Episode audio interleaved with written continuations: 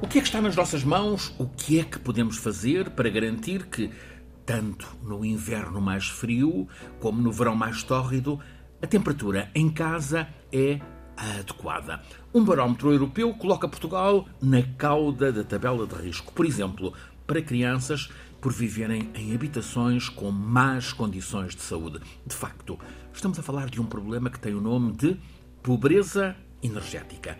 Passa pela baixa qualidade na construção das casas, o que introduz a ineficiência energética, passa pelo preço caro da energia, passa também pela escassez de rendimento de tantas pessoas.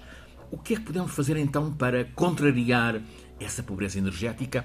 É o tema principal nesta edição, a 67 da Escala do Clima, em que o professor Filipe Duarte Santos nos traz um investigador eh, convidado, focado neste tema, João Pedro Gouveia. Antes que lance por eh, temas na atualidade sobre clima, ambiente, natureza. E começamos por uma prática que já está a ser aplicada nos Países Baixos, antiga Holanda, apoio do Estado a quem vai de bicicleta para o trabalho. Eh, fica a poder dispor de uma subvenção entre os 19 e os 21 cêntimos por quilómetro percorrido. Ou seja, professor, em vez de apoios do Estado às empresas de transportes, compensação direta às pessoas por não causarem contaminação com os combustíveis, isto para além do ganho de, de fazer exercício físico. Sim, é, é uma ideia que eu confesso que, que, que desconhecia, que, que, já existisse e que me parece excelente, porque tem, como, como eu vou dizer, a vantagem para a pessoa, não é? Do ponto de vista da saúde. Um, e é um incentivo uh, direto, não é? Porque uh, podia ser um incentivo indireto, não é? De, dos transportes públicos, que são talvez mais difíceis de atingir os seus objetivos, mas este é um incentivo direto, quer dizer, a pessoa paga menos impostos ou tem até, enfim, uma verba uh, adicional uhum. simplesmente porque escolhe uh, ir de bicicleta para o seu trabalho todos os dias. Claro que, enfim, para uma pessoa. O terreno é favorável na Holanda, plano. É, exatamente, não é? Portanto, aqui em Portugal existe um pouco mais de esforço, mas, mas, mas tenho colegas meus no, no, grupo de investigação uh, a, que, a que pertenço, que, que, que, em Lisboa. Que se movem de, de, bicicleta. De, de bicicleta. Há cada vez mais pessoas de bicicleta. Portugal é um grande fabricante europeu de bicicletas, talvez mesmo o maior da Europa. Está o que certamente seria uma interessante medida. Uh, continuando, na América, do Texas, onde há terra vastíssima dedicada à produção de algodão, esta notícia revelada pelo New York Times preparemos-nos para cotonetes e todos os produtos com algodão a preço mais caro. Porquê? Por causa, professor, das alterações climáticas. Sim, hum, há já uma estatística suficiente para se poder afirmar que uh, as secas, que estão-se a tornar mais frequentes em todo o mundo, naquelas zonas onde sempre houve secas, mas agora são mais frequentes, mais prolongadas. O Texas está muito exposto. Uh, e, e, e, o Texas, a zona norte do, do, do Texas, um, no ano passado, 2022, uh, eh, teve realmente escassez de água, não é? Porque é, é, importante distinguir entre uma seca e a escassez de água, porque uma, uma seca onde não vive ninguém, enfim, não, não, não tem efeito sobre as pessoas, mas a escassez de água é quando, de facto, os discursos uh, hídricos disponíveis, renováveis, uh, são uh, muito próximos da procura ou até inferiores à procura. E, e, isso foi o que aconteceu, do ponto de vista da agrícola, na, na, nas plantações de, de, de, de algodão. Mas talvez seja interessante dizer muito brevemente porque é que temos fenómenos uh, extremos, uh, eventos extremos mais frequentes e intensos. E a cadeia, digamos, lógica para explicar isto é que temos um aumento da temperatura. Isso é uma coisa que é muito uma clara. evidência. Portanto, um aumento da temperatura média global da atmosfera à superfície. Este aumento da temperatura aumenta, por sua vez, aumenta a evaporação não é? A evaporação, tanto no oceano, como nos rios, como nas massas de água, como na, na umidade do, do Sol. Não é? O Sol fica mais seco quando a temperatura é mais alta. Bom, e isso o que causa é um aumento da concentração de vapor de água na atmosfera, ou seja, a umidade fica maior, em média, não é? Uh, e essa quantidade aumenta de cerca de 7%, 7% por 1 grau e 14% por 2 graus, portanto, proporcional. E o facto é que já se mede esse aumento da, do vapor da água e aquilo que se observa é que é variável, não é os tais 7%, digamos, uniformes, mas varia entre 5% e 20%. Bom, isto tem o efeito de que aumenta o efeito estufa, porque ah, o vapor da água é um gás com efeito estufa e, portanto, é uma retroação positiva e, portanto, assim aumenta ainda mais a temperatura. Quer dizer, isto em escalas de tempo. Ah, Prolongadas. Não é de um ano, mas dizem dezenas de anos, eh, décadas. Bom, e depois o que acontece é que, um, devido a este, a este aumento de, de, da concentração de vapor de água na atmosfera, quando chove, há, é, há mais quantidade de água não é? na atmosfera, água sob a forma de vapor de água, e portanto a precipitação é maior. Em média, num determinado momento, na superfície terrestre, apenas 8% do território tem chuva. E, portanto, repare-se, vai cair uma certa quantidade de água, que agora é maior, mas continua a ser esses 8%. Portanto, caem grandes quantidades de água. Naquelas regiões em que uh, há secas, e, e, pelo facto de que um, a atmosfera suga, suga a umidade do Sol, é?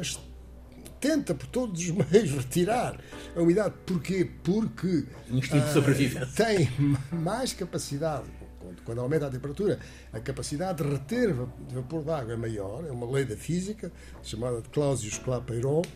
Um, portanto, a atmosfera, estando mais quente, está permanentemente a retirar água de, de, do Sol e isso tem uma tendência que é a de provocar secas, eh, períodos sem precipitação mais uh, prolongados do que, do que no passado. Portanto, é todo um encadeamento que, do, do qual, uh, digamos que não nos vamos uh, safar, não é? Dizer, assim, no fim de contas, as alterações climáticas. Enquanto não, não resolvemos este problema. A concorrerem também das, para, da, para, o homem, para a inflação.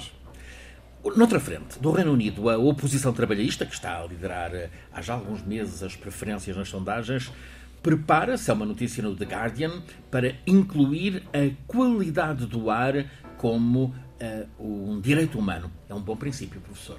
Sim, sem dúvidas. Uh, uh, o número de pessoas que, de acordo com a Organização Mundial de Saúde, morrem prematuramente, com, sendo possível atribuir essa morte prematura à poluição atmosférica, é da ordem de 8 milhões. 8 milhões.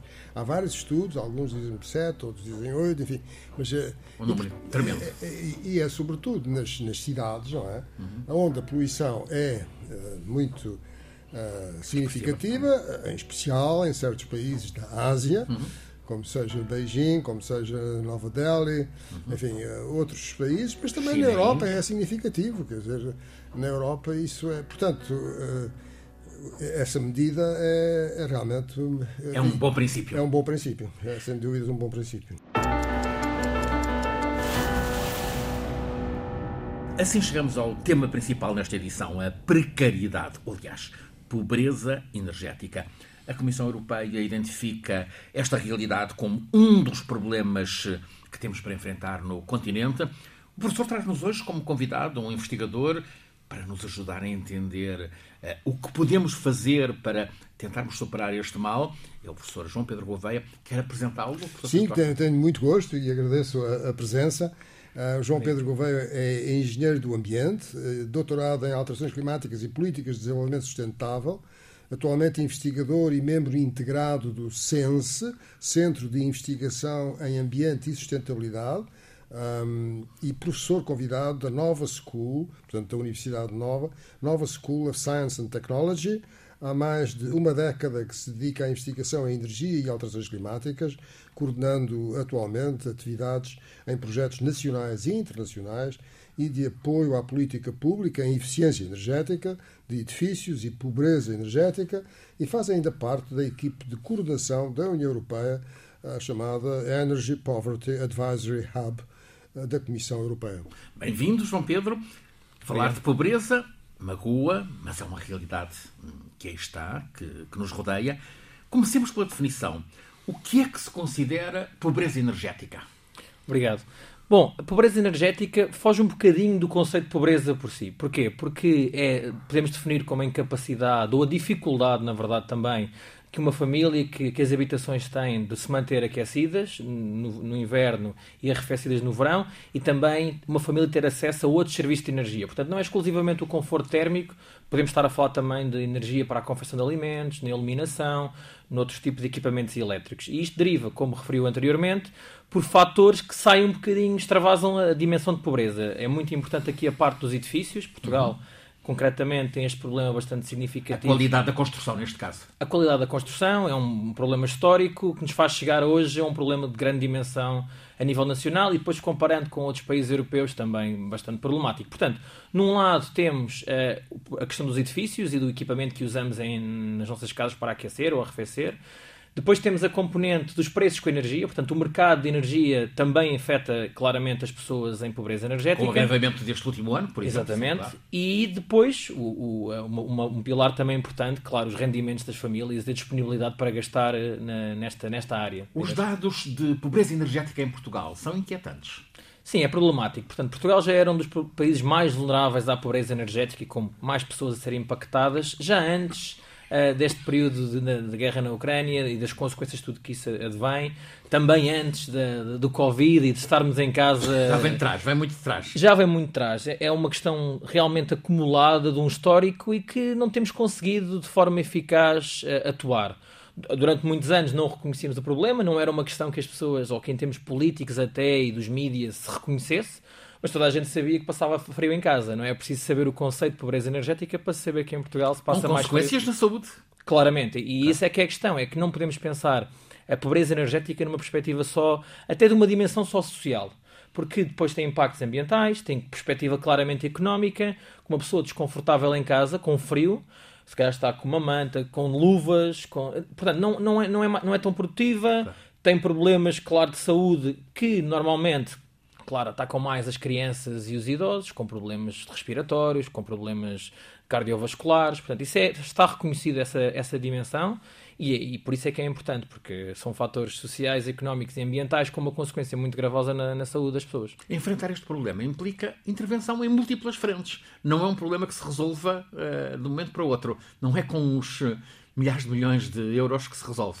Não, e por dois fatores. Claro, porque pobreza energética é realmente um problema multidimensional, ou seja, não podemos focar-nos só num determinado tipo de agentes uh, ou de um ministério que vai resolver o problema, porque a, estamos a falar dos edifícios. Portanto, a qualidade, a eficiência energética, aqui mete muito, muito o mercado da construção, mete agentes diferenciados, arquitetos, engenheiros, mete uh, outras componentes na, na perspectiva da energia porque aí olha-se muito para realmente para a solução do problema, olhar mais da perspectiva de longo prazo, portanto, eficiência energética nos edifícios, integração de energias renováveis pode ter um papel também muito relevante nesta na, na, resolução deste problema. Mas depois há, claro, uma componente social, há uma componente de saúde, há uma componente ambiental, portanto, quais é que são as melhores tecnologias, quais é que são as melhores soluções, que apoio de curto, médio e longo prazo podemos dar às pessoas.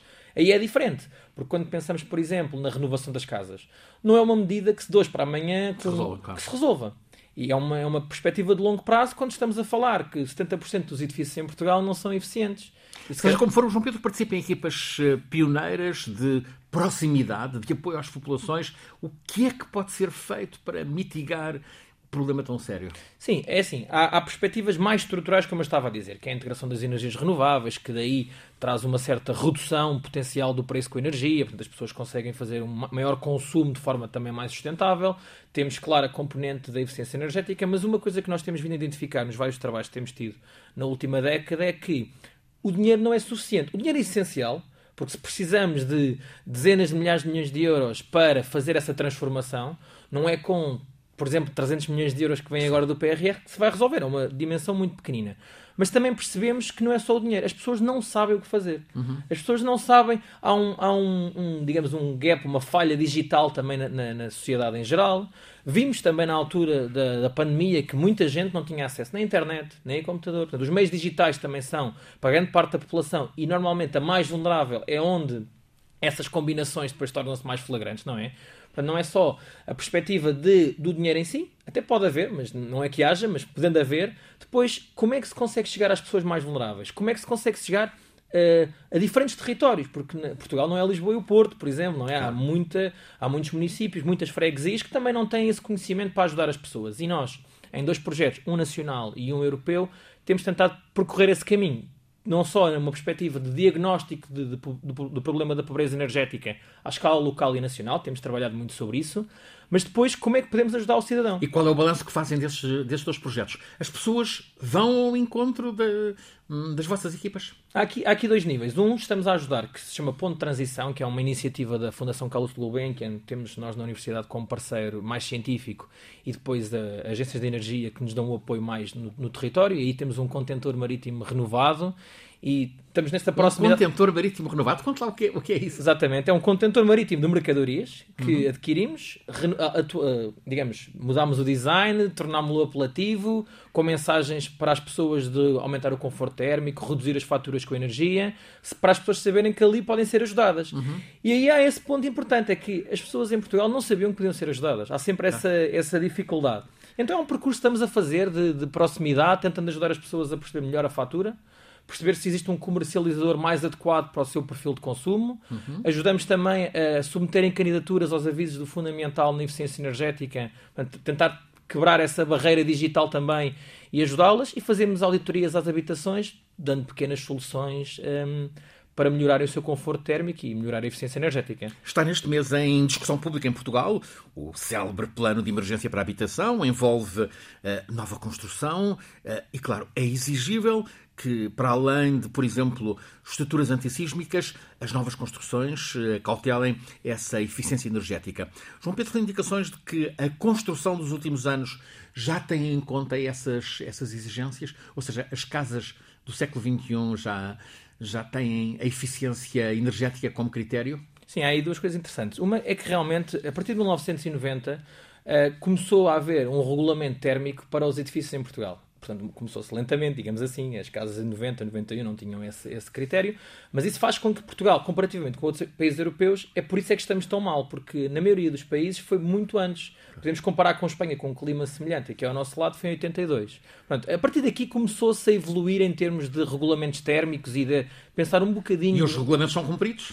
Bom, isso vamos admitir que as exigências da lei são cumpridas, não, hum. não vou pôr isso em causa. Sabemos Vimos que... as batotas recentes na, na Turquia, onde apesar uh, de leis antissísmicas após o grande terremoto de Izmir em 99, as casas vieram abaixo porque afinal os construtores não tiveram em conta as medidas antissísmicas. Bom, isso, é, isso é um, um fator de preocupação realmente, mas o que é que nós temos que exigir em, em geral como país é que haja esse regulamento e o regulamento tem sido progressivo, tivemos várias evoluções e eu diria que hoje uma habitação, não, isso não há dúvida, não? É? uma habitação construída hoje, na sua generalidade, é muito mais confortável, as pessoas não têm tanta necessidade de gastar energia, tanto confortável em casa do que era há 30, 40, 50 anos. Portanto, isolamento, vidros duplos, integração de renováveis e de equipamentos de climatização mais eficientes. Portanto, aí sim.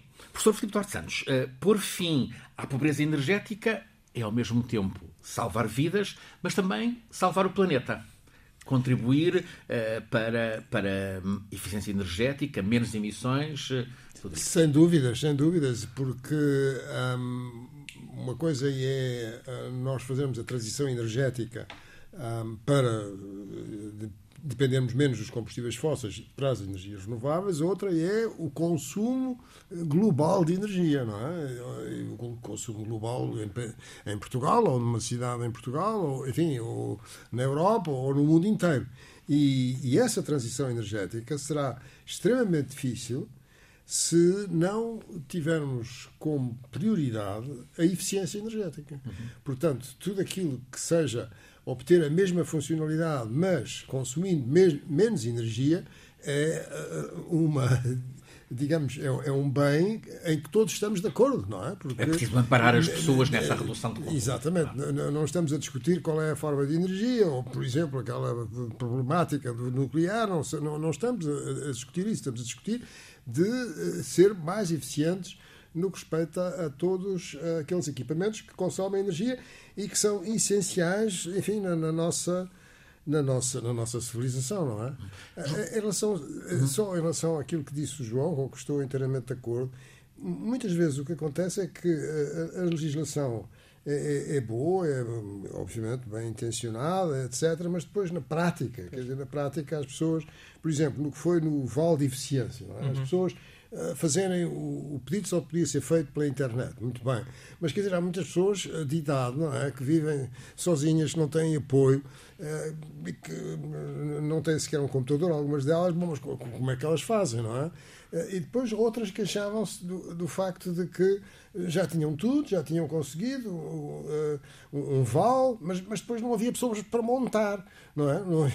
Porque uh, havia uma certa saturação, não é? Quer dizer, do, do mercado. Havia... Portanto, estes problemas práticos são. Uhum. são Criar cadeias de apoio, claro. Não é? Quer dizer, o, o, o, há, há uma expressão, não é? Quer dizer, o diabo está nos detalhes, não é? Uhum. Quer dizer, portanto. Uh, João Pedro, a, a, intervenção que os vossos grupos de apoio proximidade fazem chega a este ponto de uh, recomendar quem possa uh, ajudar a resolver? Isso é mais complicado. Não, sim, eu acho que isso é tudo um, um processo. Mesmo, mesmo, olhando para o Vale de Eficiência e para os outros avisos que temos tido em Portugal do PRR para a eficiência energética, uh, estamos a começar uma estrutura. Eu, portanto, diria que uma próxima versão de qualquer um dos avisos será sempre melhor que a anterior. Sim. E já tinha acontecido, porque um, um, um aviso, um apoio a nível nacional de primeira vez que se faz nesta área, era óbvio que nunca ia ser perfeito. Agora, o que é que, o que, é que nós temos tentado fazer, e, não é só nessa componente, eu há bocado não acabei essa parte, é uma é ajudar as pessoas, outra é ajudar os municípios. E na, ah, na, na, outra iniciativa que foi referida anteriormente pelo professor, uh, professor Felipe, do, do, do EPA, do Energy Poverty Advisory Hub, é um hub de consultoria aos municípios, entidades locais da Europa. E, portanto, não é só o cidadão que não sabe também temos municípios que não fazem ideia o que é o problema, quais é que são as métricas, onde é que andam as pessoas, como é que podemos identificá-las. E, e, esse apoio temos tentado dar também a capacitar... E eles pedem? Eles, os municípios procuram apoio? Sim, sem dúvida. O que é que nós fizemos, já agora muito brevemente? Vamos o ano passado lançámos uma, uma call, uma abertura de um concurso para os municípios pedirem ajuda no que quisessem, no diagnóstico, desenvolver uh, gabinetes de apoio, integrar renováveis e tivemos cerca de 65 submissões, escolhemos 35. Em 308, 65? Não, na Europa. Na Europa ah, é ah, pouco, mas, ah, mas é um caminho que se faz, exatamente, sim. E então escolhemos 35 e agora no, uh, no, próximo mês de março vamos, vamos ter uma nova abertura para municípios, não só em Portugal, como na Europa, pedirem novamente ajuda para saberem mais sobre isso. Entre esses 65, quantos estarão em Portugal? Temos dois, temos dois. duas freguesias, na verdade. Freguesias? Sim. Hum. Temos a ajuda de freguesia do Lumiar, ah, em Lisboa. Lisboa, onde estamos a ajudar a desenvolver uma comunidade de energia renovável tendo em atenção a dimensão da pobreza energética.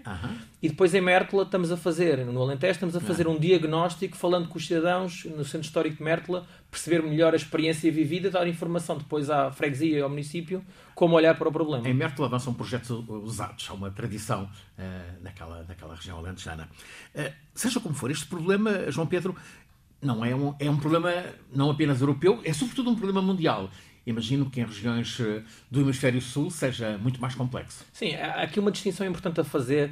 O conceito em português não é muito diferente. Portanto, podemos uh, considerar a pobreza energética no geral. Só que há uma diferença muito importante de se fazer entre o que é um país em desenvolvimento, portanto, o Sudeste Asiático, em África, que tem a ver com. O problema aí está o acesso à energia. Uhum. Estamos a falar de centenas de milhões de pessoas que não têm o acesso à energia. E esse não é o problema genérico claramente não é o problema português e também na maioria da Europa não é o problema do acesso à rede ou à rede do gás, à rede elétrica. Temos acesso. Agora, não temos é dinheiro para gastar com a energia, depois com a energia. Mas isso é importante distinguir. É que nos países em desenvolvimento, essa é que é a dificuldade. Portanto, é, é tentar que esses países consigam ter um acesso à energia sustentável, uhum. limpa, eh, descentralizada também, para não estar a criar outros, outras infraestruturas, e portanto aí é que o papel das energias renováveis, especificamente solar fotovoltaico, por exemplo, outras, claro, mas são muito importantes para que esses países consigam uh, terem o acesso à energia, que, claro, permite o desenvolvimento económico e social.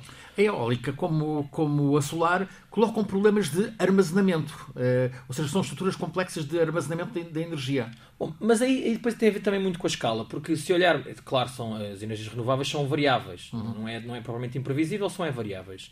Mas aí eh, a junção de várias tecnologias, por exemplo, em Portugal funciona muito bem, temos conseguido funcionar durante muitos anos, a combinação do eólico, por exemplo, com a energia eh, das barragens, a hidroelétrica. E essa combinação é muito, foi muito relevante e acho que Portugal agora, especificamente, integrando mais um, com o solar, não só numa escala centralizada, portanto, a grande escala, como depois nos edifícios. Acho que essa prioridade é muito importante, promovermos, e estamos a tentar fazer isso em termos políticos, promover uh, as renováveis no edificado, no uhum. ambiente uhum. construído. Onde um, já... um condomínio, por exemplo, uh, ser autónomo ou relativamente autónomo em energia. Sim, é aproveitar. Lá, lá em cima lá no telhado. Ou... Claramente, é aproveitar a infraestrutura construída. Ou seja, escusamos estar a criar impacto numa perspectiva ambiental, terrestre e oceânica, com uhum exploração de outras tecnologias, mas tentar aproveitar o que já, digamos, já ocupámos, já, já, já temos... Como economia para os condóminos, no caso de prédios com... com, com Sim, eu acho que esse é o futuro e é, e é preciso pensarmos mais na nossa sociedade também e nas cidades como pequenas comunidades. Portanto, eu acho que em Portugal não há tanto essa... Não, não houve historicamente essa questão de vivemos em comunidade, tanto nos bairros e assim, noutros países europeus, muitos é muito mais desenvolvido. Sim, Dinamarca, Alemanha, a maioria dos projetos de energias renováveis foram feitos pela comunidades. Comunidade. Uhum. A diferentes escalas, mas pelas comunidades. Uhum. Portanto, em Portugal, não só olhar para a integração de renováveis com as tais comunidades de energia, mas também para pensar como é que se consegue renovar as habitações uma, num, num, prédio. Portanto, aí temos que ter os condóminos todos a, a, trabalhar em conjunto, a pensar em conjunto. Só aí é que vamos conseguir também resolver parte destes problemas. Vale seguir as experiências tanto de Lumiar como de Mértola. Sem dúvida, sim. Uhum. O que é que está a ser feito no Lumiar neste momento? Bom, o que estamos a trabalhar é realmente identificar primeiro os edifícios mais significativos para explorar inicialmente, desenhar em termos de. Lumiar tem muitos edifícios de construção uh, uh, já de anos 60 ou até antes, uh, edifícios grandes, com muita Sim. gente, com Mas aqui, centenas de pessoas. Aqui estamos a começar a olhar primeiro para os edifícios públicos que são geridos ah. pelo, pela,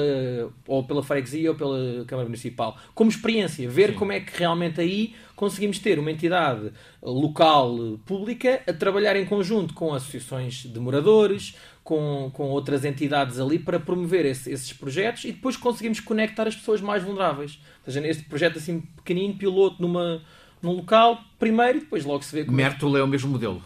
Mertle, é mais numa perspectiva de perceber como é que as pessoas vivem em casa e quais é que realmente são os problemas que, que, sentem. Há muitas casas muito pobres. Sem dúvida. E no centro histórico estamos a falar depois daquele acréscimo de vulnerabilidade uhum. que é as pessoas mais idosas, o tipo de, de, equipamentos que usam, lareiras, ainda no início se falava da qualidade do ar e do impacto que isso tem na, na, uhum. na nas pessoas e na saúde. E, e com Portugal... riscos, é, claro. Isso, já, isso também se vê em Portugal. Todos os anos, todos os invernos, temos notícias no telejornal, nos jornais, claro. a identificar o número de pessoas que morrem nas habitações diretamente devido a, a partículas, intoxicações, ou até mesmo, no incêndios, caso das lareiras, como, incêndios, claro. ou morrerem, caem na lareira e pronto, e, e morrem. Isso. Há, há já uh, indicadores sobre a resposta das pessoas, no caso de Mértola. Uh, as pessoas reagem bem a esta, a esta metamorfose.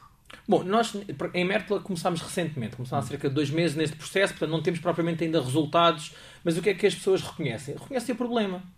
Eh, reconhecem que realmente estão desconfortáveis, reconhecem que querem ter uma solução. E acho que tudo isso é esse caminho que tem que se vindo a fazer, não só em Portugal como na Europa, que é alertar para o problema. Podemos dizer que já claramente as pessoas estão mais despertas. E depois é encontrar as soluções, e é isso que temos que fazer com o cidadão, com os municípios e depois à escala nacional também, para dar assim um certo uh, chapéu de, de, atuação nestas medidas. Tem havido tanta discussão, tanta expectativa em torno do, do PRR. O PRR tem lá alguma coisa para isto, para esta, para esta transformação? Sim, tem uma linha, tem uma linha exatamente, que foca não só a eficiência energética digamos, para a população mais em geral, que foi um, um, programa que foi muito bem sucedido, neste momento tá, já fechou, uh, mas é perspectiva que se, abra, que se abra outro, em que 106 mil famílias concorreram. Portanto, quiseram. 106 mil. Foi bastante bem sucedido. Hum. Foi, eu diria que foi o programa mais bem sucedido nesta área desde sempre.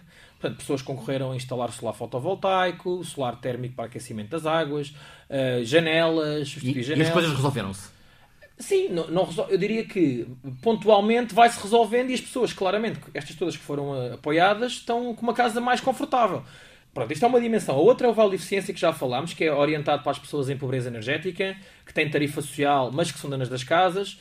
Tem alguns problemas de implementação que eu acho que se vão, vão resolvendo pelo caminho. E depois há outro que olha para as comunidades de energia renovável como outro pilar da eficiência energética e do combate à pobreza energética mais, mais aberta. Professor Filipe Duarte Santos, eh, temos aqui a transição energética também como, como locomotiva para o crescimento económico.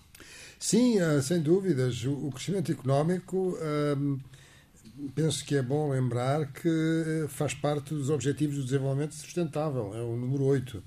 Não é? Portanto, é o emprego e crescimento económico e, um, bom, quer dizer, e um país que, enfim, que tem grande dificuldade em, em ter crescimento económico, ou pelo menos que relativamente aos seus parceiros, no caso de Portugal, no contexto da União Europeia, uh, se situa numa posição que não é muito favorável. Bom, todos estes problemas relacionados com o, a sustentabilidade, com o desenvolvimento sustentável, ficam agravados não é? Porque as pessoas, eh, bom, quer dizer, a pobreza energética é uma forma de pobreza, não é? E, e portanto, é, não é uma coisa que se resolve de um momento para o outro, e como, como foi dito pelo João, e muito bem, mas, mas quer dizer, é uma coisa que devemos ter presente, é que uh, o, o, o, crescimento económico, uh, a dificuldade está em compatibilizar o crescimento económico com as outras componentes, com, as, com a componente ambiental e com a componente social também.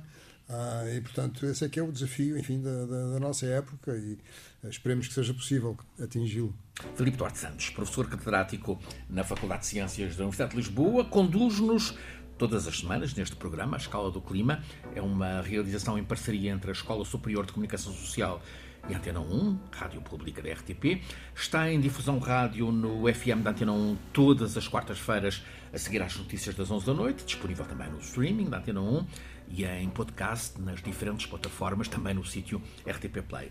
A Escala do Clima. Este é o 67 episódio, 23 deste segundo ano.